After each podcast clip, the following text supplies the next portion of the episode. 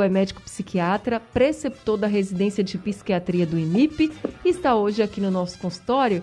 Boa tarde, doutor Hugo. Seja muito bem-vindo ao consultório do Rádio Livre. Boa tarde. Obrigado pelo convite. Obrigado ao senhor por ter aceitado o nosso convite, estar aqui para falar desse tema que é tão importante. E quem também está com a gente é o psicólogo Anderson Santiago. Anderson é especialista em psicologia analítica e coautor do livro Suicídio e suas interfaces. O ardiloso emaranhado da autodestruição. Boa tarde, Anderson. Seja muito bem-vindo também aqui ao consultório do Rádio Livre. Boa, Boa tarde, Eri. Boa tarde a todos os ouvintes. É uma satisfação imensa poder estar novamente aqui no consultório. Satisfação toda nossa em poder conversar com o senhor mais uma vez. E eu já queria começar falando sobre esse, essa realidade que a gente vive hoje, né? De, claro que a nossa rotina nos últimos anos, nas últimas décadas, ela vem ficando muito corrida, muito atribulada. A gente já vinha sentindo é, o peso né, dessa rotina, é trabalho, é casa, amigos. A gente se sente muito pressionado de todos os lados. Mas a pandemia, ela parece que agravou tudo ainda mais, deixou tudo muito à flor da pele. E é muito comum a gente ouvir das pessoas assim: ah, como é que eu não vou estar estressado? Como é que eu não vou estar ansioso? Quem não está? Tá todo mundo assim, porque a gente não aguenta. É muita coisa ao mesmo tempo acontecendo. Com relação à crise sanitária que a gente enfrenta, todo mundo enfrenta junto, é muito difícil, porque você tá, tem gente que perdeu pessoas próximas, tem gente ficando doente, é uma rotina que mudou, que você não pode mais ver algumas pessoas, não, pode, não tem mais aquela liberdade né, de você sair para vários lugares e aglomerar, por exemplo, como a gente fazia antes, com tranquilidade.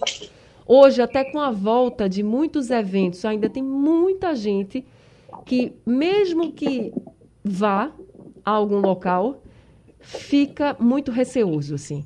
Não consegue relaxar. A gente agora está tendo de novo a volta dos casos. Temos agora o vírus da essa nova gripe, né, H3N2.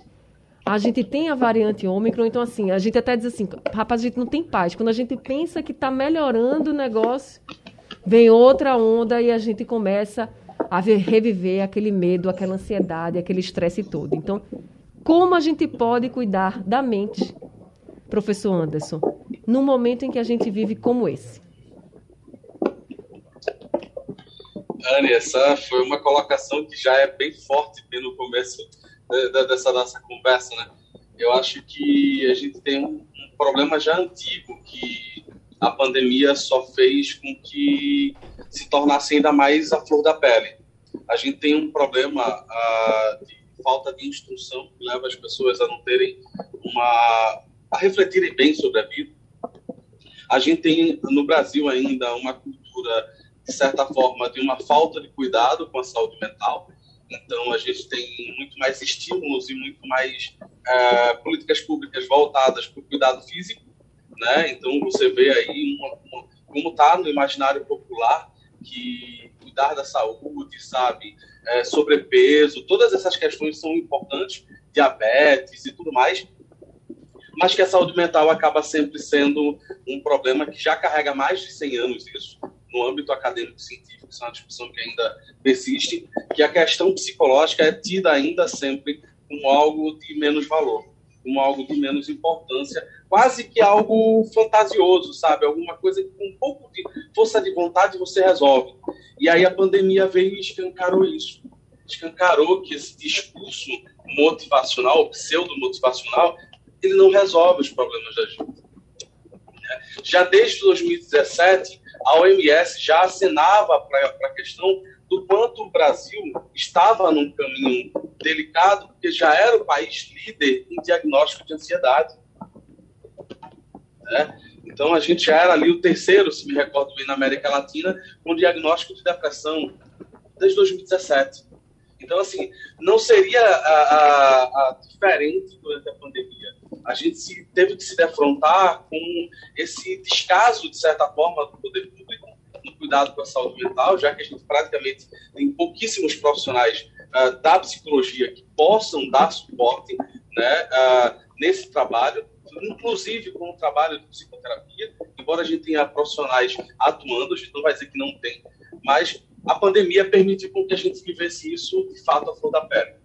Então, alguém que antigamente poderia se sentir satisfeito com o discurso de que ah, é falta de Deus, é falta do que fazer, percebeu agora que esse é um discurso furado. Esse é normalmente um discurso de quem acaba sendo educado a desvalorizar o sofrimento alheio.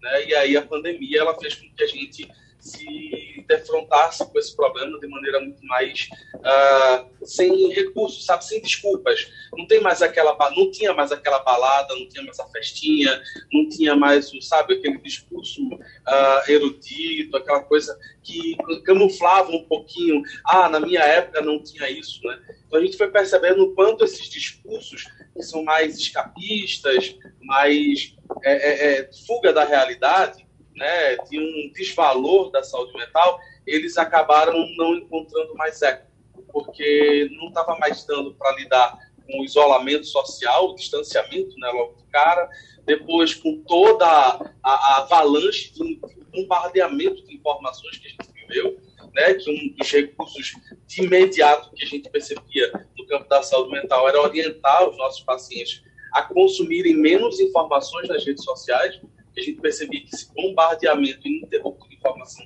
causava um, uma sensação de ansiedade que poderia se cronificar e poderia agravar casos já existentes.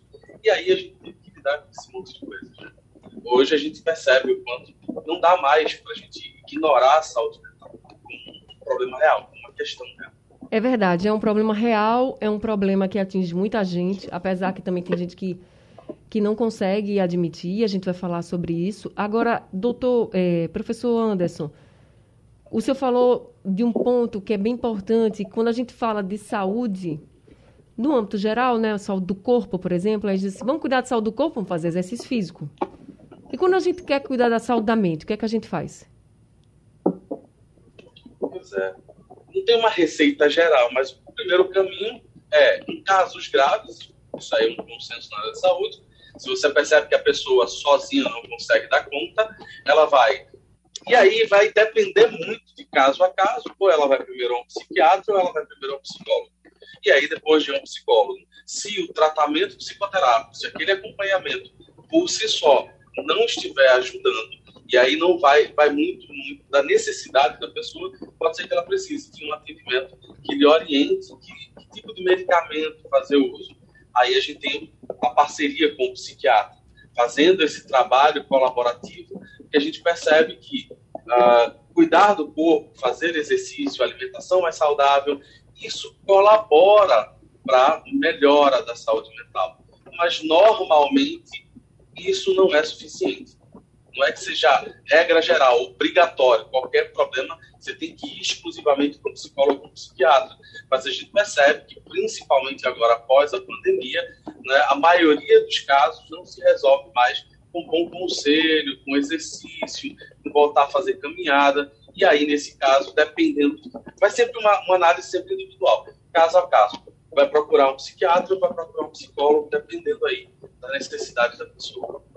É, e a gente está aqui com o doutor Hugo, que é psiquiatra, né? Doutor Hugo, como é que a pessoa ela pode ter, de fato, uma consciência de que está passando por um problema que pode ser um problema de saúde mental? Assim, às vezes pessoa, as pessoas não querem admitir, estão angustiadas, mas, ah, não, isso vai passar e não é nada.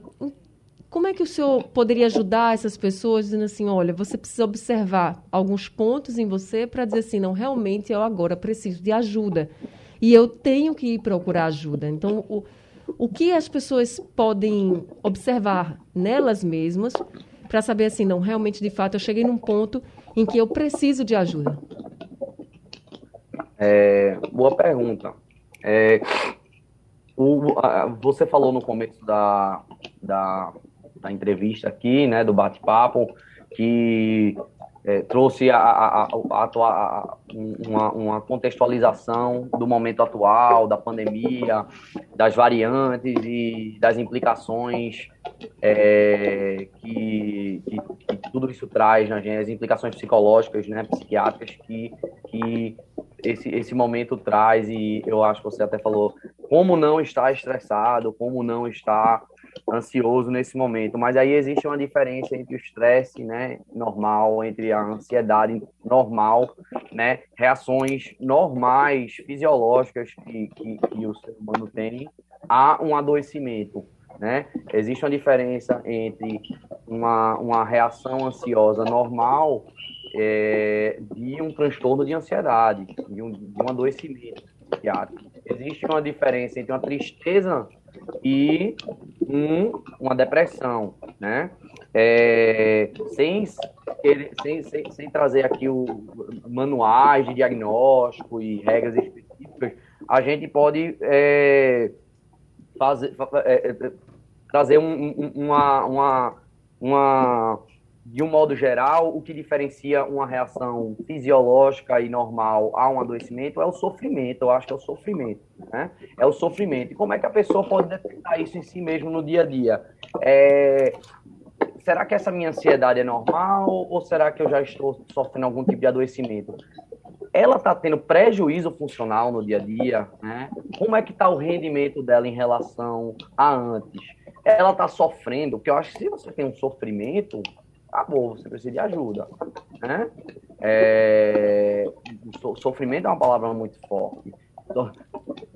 Sabe quem sofre, né? Então, é, se você está em sofrimento, você vai procurar ajuda. Mas você pode, esse sofrimento pode não ser escancarado, né? Pode não ser, é, ele, ele, pode estar, ele, você pode estar em sofrimento de formas indiretas. E como? Uma diminuição de rendimento, por exemplo, né? Uma diminuição do rendimento profissional, é, é uma dificuldade de se levantar de manhã, quer dizer, você se levanta e faz suas atividades é, com muito sofrimento, com muito desgaste, né? É, você sente um prejuízo na vontade, no prazer, você não quer não quer estar socializando, você se sente mais isolado, né? Sem vontade de fazer as coisas que geralmente gosta de fazer. É, as atividades que geralmente lhe dão prazer não estão lhe dando tanto prazer é, você não tem tanta, mais, tanta, tanta vontade de fazer as coisas que lhe davam prazer, como ver, ver os familiares, né, ir num cinema. Quer dizer, você tem medo, por causa da pandemia, é, medo dos, das variantes, medo disso e medo daquilo, mas esse medo ele não pode ser desproporcional ao real risco, né? A gente tem que ter sempre isso em mente. Então, se é um medo que está lhe paralisando, que está ali gerando é, comprometimento funcional, né? Você, você vê outras é, nem, sempre a gente a gente não pode a gente está vivendo um, um, momento de, de, muita divergência de opiniões e é, politização das opiniões que eu também não vou entrar nesse nesse nesse mérito mas é, eu acho que a gente tem que seguir as, as orientações das autoridades né? e se as autoridades é, se, se, se, as autoridades, por exemplo, se a abertura ao comércio, já, se o comércio foi reaberto, se a gente mas tem que seguir os protocolos de usar máscara, se mesmo nessas condições eu tenho um medo paralisante e esse medo paralisante me, é, me impede de estar tá saindo, de estar tá realizando minhas atividades, talvez você precise de ajuda, né? Agora o medo normal de ao sair você ter medo de pegar o vírus é normal, né? É o medo. Todo mundo vai ter medo. Doutor Hugo. Pegar. Doutor, se a pessoa sai de casa, aí, por exemplo, é, vai para algum local e ela chega nesse local e começa a observar que tem mais gente, né, do que antes estava tendo. E essa pessoa já tem vontade de voltar para casa. O senhor colocaria é. essa situação como uma situação que precisa de ajuda ou ainda está dentro da normalidade? É muito vaga a pergunta, né? Assim, é, medo e querer voltar para casa, sim, mas é, é, é, como, é como o doutor Anderson falou agora há pouco, né? Vai depender de cada, é, cada caso é um caso. Você não vai avaliar isso aí isoladamente, né? É, para determinar se a pessoa está adoecida ou não. A gente, você tem que avaliar todo o contexto da pessoa.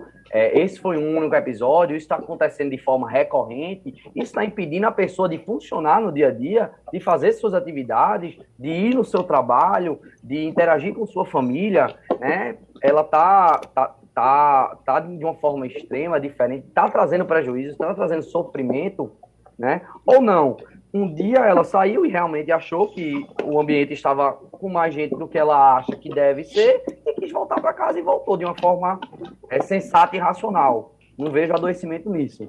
Né? Então, assim, depende muito, depende de todo, todo o contexto, depende de, de todas, outras, todas essas outras informações, né? Que, que, que é, mas a gente aí, eu acho que a gente tem que sempre estar se guiando pelo, pela, pela proporcionalidade e pelo sofrimento e comprometimento funcional que aquela pessoa está tendo naquela determinada situação. Né? Tá certo. A gente vai continuar conversando mais sobre esse assunto, sobre como você pode cuidar sua, da sua saúde mental, como você pode, inclusive, ficar percebendo esses fatores que o doutor Hugo colocou, que o professor Anderson também colocou, assim, será que está fazendo mal para você?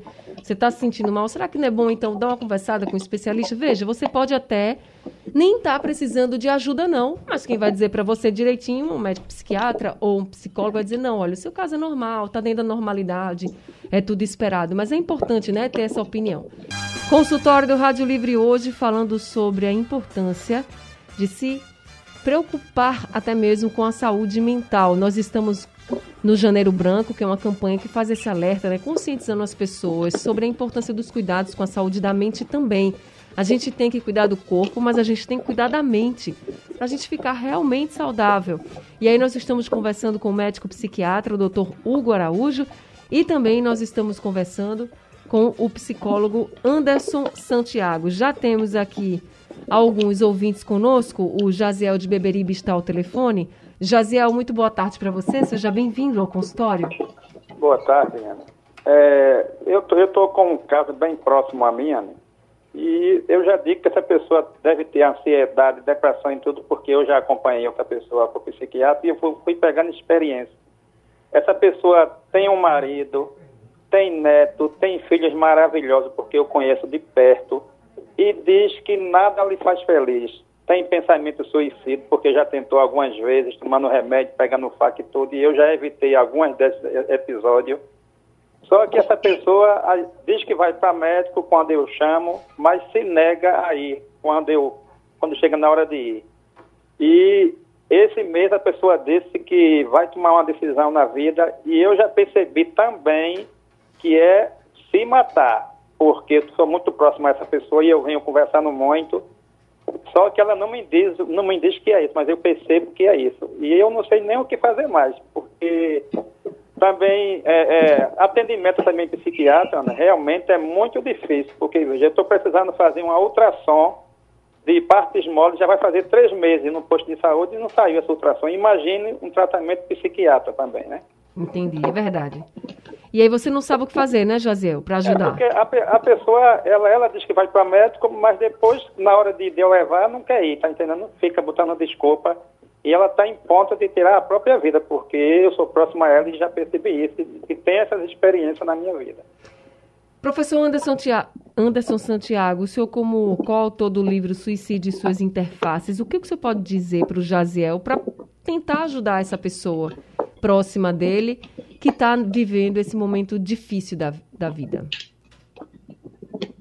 Uma das questões que mais preocupam a gente como profissional é o limite da liberdade do profissional e da liberdade do familiar impor algum tipo de cuidado e de atendimento à pessoa. É, é, eu acredito que, mesmo ele sendo próximo, talvez seja interessante ele tentar descobrir se tem alguém no círculo né, mais próximo dessa pessoa, que ela escute, porque às vezes acontece da gente ter alguém né, que de fato acaba tendo uma maior influência sobre a gente e utilizar essa pessoa para que ela vá tentando né, diminuir as resistências dela em procurar ajuda. Né? Porque casos como esses são casos que precisam de uma, um acolhimento maior, a família precisa estar atenta, precisa estar próxima. Não uma atitude que pode agravar o caso é a de desvalorizar o sofrimento dessa pessoa. Né? Então, ela precisa ser acolhida no seu sofrimento, ela precisa ser escutada, né? É, e ela precisa ser, de alguma forma, convencida. Se a situação chegar a, a uma raia mais delicada, que é de uma nova tentativa, ou a família perceber que isso está sendo planejado, é, é importante que ela se organize né? e aí decida se eles querem assumir né, a posição de decidir pela pessoa ou se eles querem ainda abrir espaço para tentar dialogar. São casos sempre muito delicados, como, eu pontuei já antes. Né? A gente em saúde mental toma muito cuidado com essa tentativa de generalizar muito uma postura. Não tem uma receita que a gente possa dizer assim, ó, faça isso que vai dar certo. Não tem receita, né? nunca tem receita. Mas eu acho que, no fim das contas, vai estar sempre uma tensão entre a família vai tentar dar espaço para a pessoa, liberdade para a pessoa, ou ela vai tentar assumir a responsabilidade por essa pessoa. E aí é uma decisão que, se essa família tiver orientação profissional, vai ser, vai ser menos dolorida. Porque eles vão entender o que significa uma ideação suicida, eles vão entender o que talvez quais as possíveis causas que podem levar uma pessoa a isso e quais as formas de você tentar prevenir. Né? Então, esse mês de janeiro, principalmente, é o mês em que a gente mais se dedica a tentar orientar as pessoas nesse sentido. Né? Nunca desvalorizarem o sofrimento alheio, porque esse é o caminho mais fácil para que você leve ao agravamento da situação e, em casos assim, a pessoa não ter, de fato, não se sentindo acolhida em nenhum lugar, ela pensar que, de fato, a única saída para ela é dar cabo da própria vida. O... É, é, extremamente necessário a gente ser cuidadoso nesse momento. Ô, professor Anderson, quando o senhor coloca assim, que a família né, precisa tentar chegar, pode chegar um momento que precisar realmente tentar convencer essa pessoa a procurar uma ajuda. Às vezes a família não sabe por onde começar. Talvez esse próprio parente deva ir, então, para um, um psicólogo, por exemplo, contar o caso e dizer como e receber essa orientação até de como convencer o familiar seria isso, porque às vezes é difícil mesmo, por mais que você acabe falando tudo, né, que você consegue falar sobre a situação sem pré-julgamentos, sem diminuir o sofrimento do, da pessoa, mas talvez você não, não vou, não quero, não preciso. E aí como é que você faz? Você não pode pegar a força, né, para poder levar, não, você vai, você tem que ir, porque tem que também ser uma coisa que a pessoa tenha se conscientize e tem aquela vontade de se tratar, tem aquela vontade de conversar, contar o que, que lhe angustia. Então, como é, conseguir esse convencimento? Então, eu acho que você tocou no ponto que para mim é sempre importante. Ah, os estudos de suicidologia já apontam, né, e hoje esse número tá, ainda está maior, que a quantidade de pessoas impactadas por um suicídio, ela já não é mais como se pensava há cinco ou três anos atrás, né, 10, 15 pessoas. A gente chega a estimar hoje, principalmente com o advento né, mais intenso da rede social, cerca de 150 pessoas, dependendo né, da proximidade e do, de como seja o convívio dessa pessoa em sociedade. Quanto mais famosa, quanto mais influente, maior o alcance né, de pessoas afetadas pelo suicídio de alguém. Uma das possibilidades, e aí você levantou num caminho que é também um caminho possível, é a família, é, alguém da família, procurar ajuda para si nesse caso, aproveitando o espaço para falar do, da pessoa né, em questão e tentar entender se na relação entre eles não escapou alguma coisa que tenha mobilizado o sofrimento nessa pessoa.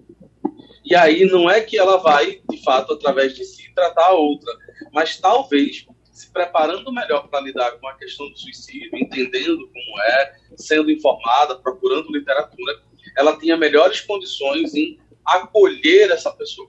Porque o que a gente tem percebido na prática é que o acolhimento ele faz uma diferença enorme. A gente não consegue garantir, porque no, no quesito vida e morte não tem receita de bolo, mas a gente percebe que quando a pessoa de fato se coloca aberta para ouvir, para acolher, é muito grande a chance dessa outra pessoa se permitir uma abertura e até ouvir algum conselho e aceitar algum tipo de ajuda. Obviamente, vão existir casos difíceis em que, por maior que seja a nossa boa vontade, por maior que seja o nosso esforço, a gente não pode fazer muita coisa. E aí vem a parte difícil, porque no Brasil a gente não tem uma legislação né, que lide com, esse, com essa situação limite. Mas eu acho que quando a pessoa se esforça, se abre, se permite escutar o outro, ela abre um espaço aí que pode ser exatamente o espaço que essa pessoa está precisando. Tá certo. A gente tem agora o Andrade, de Rio Doce, com a gente. Aqui é o telefone. Andrade, boa tarde para você. Seja bem-vindo ao consultório.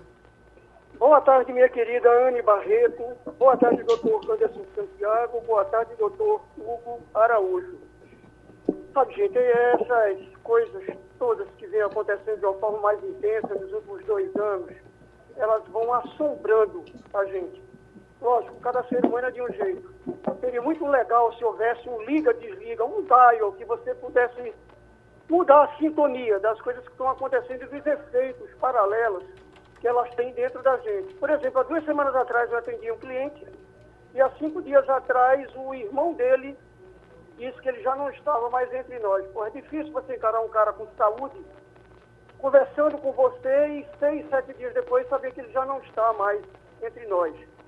É, baseado no que Javier citou ainda há pouco. Gente, a terapia só deve ser procurada quando o fato já estiver instalado, quando a mazela, o transtorno já estiver tomando conta da pessoa, ou os senhores aconselhariam todos nós a procurarmos um terapeuta, de vez em quando, para conversar sobre as coisas que afligem, sobre os momentos tristes, sobre essas, esses tempos modernos que estão transformando a convivência entre nós.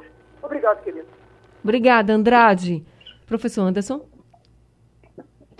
Olha, eu diria que assim, a terapia ela não é a panaceia universal, mas de fato, uh, se mais pessoas reconhecessem que não conseguem, quando não conseguem resolver sozinhos, que talvez né, em terapia uh, possa encontrar uma solução, a gente teria uma sociedade menos é, é, adoecida como a gente tem hoje, aí falando especificamente do caso brasileiro. Né, uma, uma comunidade que é tida internacionalmente como um povo feliz, como um povo pacato, como povo bordeiro, mas aí nós temos alguns dos maiores índices de homicídio per capita, nós temos alguns dos maiores índices né, de diagnóstico de depressão e de ansiedade, eu acredito que sim, né, se as pessoas conseguissem entender que saúde mental é algo, de fato, extremamente importante, pode ser vital, a gente teria uma sociedade melhor. Obviamente, a gente não pode dizer aqui que, em muitos casos, o medicamento não vai fazer efeito, faz efeito, vai ajudar muito. Em muitos casos, fazer exercício pode ajudar essa pessoa. Fazer exercício pode desanuviar mais coisas do que as pessoas imaginam.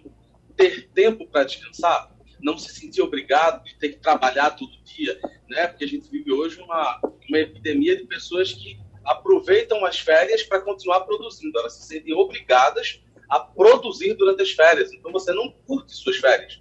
Você está ali também no ritmo, processo psicológico mental de trabalho. Você está produzindo, você está tendo que expor para todo mundo, você está tendo que convencer todo mundo que você está feliz. Então a gente não curte as férias hoje. Né? São poucas as pessoas que conseguem, de fato, cancelar momentaneamente a rede social e passar 30 dias curtindo a família, curtindo de fato suas férias. Acho que quando as pessoas começarem a entender isso, abrir espaço para refletir sobre isso, talvez a gente tenha aí, de fato, uma melhora na qualidade de vida do povo brasileiro. Doutor Hugo. Caso, sim, terapia pode ajudar muito. Tá certo. Doutor Hugo, Emanuel de Rio Doce está perguntando aqui. Remoer erros do passado recorrentemente pode ser um sinal de problemas mentais? É, veja, é, a gente, a gente, é, a gente tem que aprender com nossos erros, né? Faz parte, é, faz parte da, da, da do, do amadurecimento normal, natural. Agora, se essa ruminação de pensamentos mais uma vez, né, de, vier em um conjunto é, de outros sintomas, como sofrimento, isso está trazendo sofrimento, está trazendo prejuízo, a pessoa não consegue ir passar daquilo, além daquilo, porque é, é, a gente tem um luto para qualquer tipo de, de perda, qualquer tipo de erro, qualquer tipo. É, luto não é só para a morte. Né? É, luto é um processo de, é, de ressignificação, né? Que a gente que a gente se submete sempre que a gente acha que, que perdeu alguma coisa de valor ou que um um, um adoecimento sem necessariamente significar morte, uma uma uma, uma perda material, é, tudo isso pode gerar um processo de luto, né? E se a gente não vivenciar de uma forma adequada esse processo e conseguir fechar o ciclo, aquilo vai gerar um adoecimento, sim. Então, ficar ruminando uma perda sem conseguir ressignificar aquilo ali, sem conseguir fechar aquele ciclo, sem conseguir ir adiante, vai, vai, é, é, isso aí vai sim é, ser um vício, um, um, um, ciclo vicioso e vai gerar um processo de sofrimento, um processo patológico, né? Mas ruminar até certo ponto é normal, é normal. Tá certo. Eu queria perguntar, ele falou desses sinais, né? Se pode ser um sinal de um, um problema mental, de um adoecimento mental. Eu queria que o senhor falasse, por exemplo, se o corpo também dá sinais de que a pessoa está com algum problema mental. Por exemplo, uma pessoa que esteja sofrendo com um transtorno de ansiedade. Um exemplo, ela Sim. pode sentir dores no corpo e aí é, procurar médicos, fazer exames, fazer todo um rastreio e não encontrar nada, está tudo bem, mas e na verdade está com um problema mental e não saber identificar? Sim, claro, claro. É, é, o, o, temos as somatizações, né? A gente, o nosso corpo é, também apresenta os sinais os sintomas do sofrimento mental. Então, isso pode se apresentar de diversas formas. Pode se apresentar numa forma de dor, de cefaleia, de palpitação, de muitas, muitas, muitas pessoas com, com ansiedade descobrem que tem ansiedade numa urgência cardiológica, porque chegaram lá com dor no peito, né, achando que estavam infartando. É, é, existem outras várias formas de somatização de, de, de, de transtornos. É, dor de barriga, dor no corpo, cefaleia, é, tontura. As queixas somáticas são as mais diversas. Então, o corpo, é, existem o que a gente chama das manifestações somáticas, né? do, do adoecimento mental e são muito comuns muito comuns. Então, é muito, é muito importante você ter tocado nesse assunto. De, a pessoa faz as, muitas vezes faz os, os exames, né? Vai no médico, tá ali com aquela dor de barriga é, e vai no gasto faz todos os exames clínicos. Aí o, o, médico diz, mas você não tem nada, tem que ter cuidado, não é nada, né? É simplesmente é, é uma origem, é, a origem do, não é orgânica, não é um adoecimento orgânico, né? É um adoecimento mental, é, com sintomatologia somática. Mas tem que ter muito cuidado. Você jamais vai dizer para um paciente desse que ele não tem nada. Porque ele tem, ele sabe o que ele está sentindo. Ele vai chegar com a queixa. Então ele sabe que ele está sentindo. Não é porque não tem uma causa orgânica não é porque não tem uma causa detectável num exame laboratorial, num exame de imagem, que aquela pessoa não está sentindo aquilo. Ela está sentindo e a gente tem que cuidar daquilo. Né? Por isso então, que a gente dizer que... que a pessoa não tem nada. Por isso, gente, que a gente tem que ficar atento a tudo, não só o que a gente está sentindo, por exemplo, se você está angustiado e está triste, não, não é só isso, você tá, acha que está muito estressado, mas também se seu corpo te dá outros sinais, ou umas dores, assim, que não não são identificáveis em alguns exames, uma causa de um problema pode ser mental. E aí você tem que estar atento também para isso. Urubatã de Santo Aleixo está ao telefone com a gente. Urubatã, boa tarde, seja bem-vindo. Alô, boa tarde. Eu vou, vou responder a pergunta. É não, porque eu, quando eu era mais novo, eu já fui internado, sabe?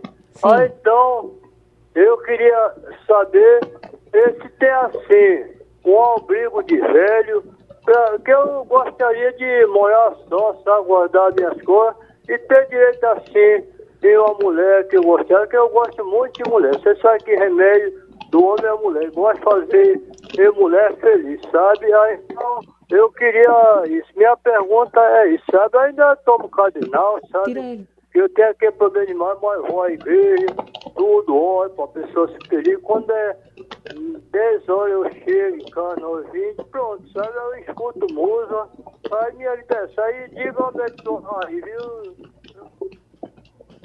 Tá certo, Urubatã. Obrigada pela sua participação. Olha, de fato existem né, alguns abrigos que você pode procurar junto com sua família, se você, se for mais interessante realmente para você, e se você se sentir mais feliz para ter mais contato com outras pessoas, com outros amigos, né? Às vezes a pessoa mora sozinho, né? Professor Anderson. Às vezes a pessoa está morando sozinha e vai ficando triste, né? Porque tinha a casa lá cheia de filhos, por exemplo, no seu caso dele, mas tinha casa cheia de filhos, e aí tinha esposa ou tinha um marido, e daqui a pouco, né, os filhos vão saindo de casa, ou pode haver uma separação, até mesmo pode haver uma morte, né, uma viuvez, e a pessoa se vê sozinha, isso também mexe muito com a pessoa. E nesse momento que a gente está vendo, de que a gente já passou por uma fase mais crítica, mas agora a gente está voltando a ver isso, né? Nada de aglomeração, nada de estar tá saindo muito, então isso pesa muito mais. E pode também trazer é, angústias né, para as pessoas, para os familiares, e aí sim esse parente precisar de ajuda. Então também tem que estar tá atento não só ao que você sente ou o que aquele parente está sentindo, mas o que aconteceu ao redor dele também, porque essas mudanças podem causar problemas, né? Sim, sim. Ah, o psiquiatra e psicólogo Carl Gustav Jung, certa feita, ele disse, num dos textos dele, da década de 30 do século passado, que a gente não se prepara para a segunda etapa da vida, né, que a gente poderia chamar agora de se encaminhar para a velhice, da mesma forma que a gente se prepara para a primeira etapa. Né? Então, o investimento que a gente tem em formar um jovem, preparar um jovem para o mundo, educá-lo para uma profissão, não é o mesmo empenho que muitas vezes a gente tem para o restante da nossa vida. Então, é muito comum que a gente chegue nessa etapa, na velhice, completamente despreparado para completamente despreparado para o declínio da força física, completamente despreparado para as formas de adoecimento, né? que o envelhecimento pode trazer e completamente despreparado também porque a gente levou uma vida que não se preocupou com a velhice. E aí quando a velhice chega, a gente não tem ferramentas, a gente tem uma visão de mundo que nos ajude a lidar com ela. Então, uh, muitas pessoas, preocupam muito, a gente que trabalha com saúde mental, as pessoas que durante esse período né, uh, não estavam preparadas para isso e sofreram essas duras perdas, né? seja dos filhos jovens que acabaram morrendo em virtude da Covid, seja os parceiros já né, de longa caminhada e que acabaram pegando de surpresa. Então, acho que a maneira como a gente enxerga a vida também vai impactar muito na nossa saúde e doença. Né? Como falou, ah, muitas vezes a, maneira como a gente foi educado, ela pode colaborar para que a gente desenvolva um transtorno de ansiedade.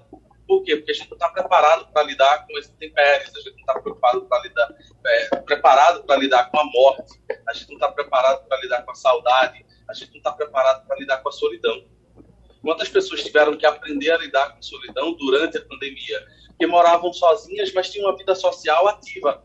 E aí chega a pandemia, chega o isolamento e você não pode falar com ninguém pessoalmente, você não pode dar um abraço em ninguém. E você passou o quê? 35, 40 anos da tua vida vivendo assim, à vontade, trabalhando, abraçando, saindo, happy hour, e aí de repente você passa três meses enfurnado dentro de casa.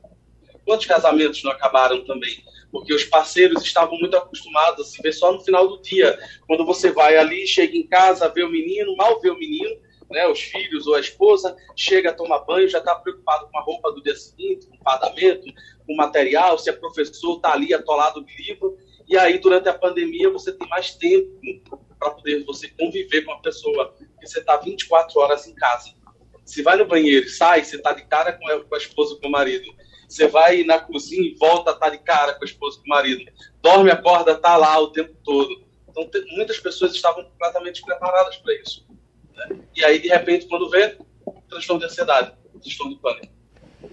É, gente, a gente precisa ficar atento a todos os sinais que o nosso corpo dá. A gente precisa se cuidar e a gente precisa assumir que a gente está realmente precisando de ajuda. Se você não sabe se você está precisando de ajuda, procure um especialista para ele te dizer se você precisa mesmo ou não. Como o doutor Hugo colocou aqui no começo do consultório, se é algo que está dentro da normalidade ou se você já precisa de uma ajuda maior. Mas o que importa é que você esteja sempre Bem, a gente vai passar por momentos tristes, claro, todo mundo passa, é a realidade de todo mundo vai passar por momento triste, momento estressante, momentos de muita saudade, mas até certo ponto é normal essa saudade, essa tristeza, essa dor. Passou disso, quando a angústia está demais, melhor a gente procurar ajuda. E é por isso que eu repito aqui: todo mundo pode passar por uma situação como essa, ninguém está livre. E é por isso também que essa campanha Janeiro Branco ela é muito necessária e ela abrange a todos, jovens, adultos, idosos e até mesmo crianças. Doutor Hugo Araújo, muito obrigada por esse consultório de hoje, viu? Uma boa tarde para o senhor. Obrigado, obrigado, Anne. Foi muito bom esse bate-papo. Obrigado, Eu... viu, Anderson? Muito obrigada também, seja sempre muito bem-vindo aqui com a gente. Obrigada também ao professor Anderson Santiago, também por esse consultório e pelas orientações. Obrigado, Anne. É sempre uma satisfação poder, de alguma forma, ajudar e orientar as pessoas a cuidarem disso. É verdade. Vocês ajudaram muito, tenho certeza disso. Seja muito bem-vindo aqui com a gente também. O consultório do Rádio Livre está ficando por aqui a gente volta amanhã às duas horas da tarde. A produção é de Gabriela Bento, trabalhos técnicos de Big Alves, Eudes Soares e Sandro Garrido. No apoio, Rosângela Vanderlei, no site da Rádio Jornal Isis Lima. A direção de jornalismo é de Mônica Carvalho. Sugestão ou comentário sobre o programa que você acaba de ouvir, envie para o nosso WhatsApp 99147 8520.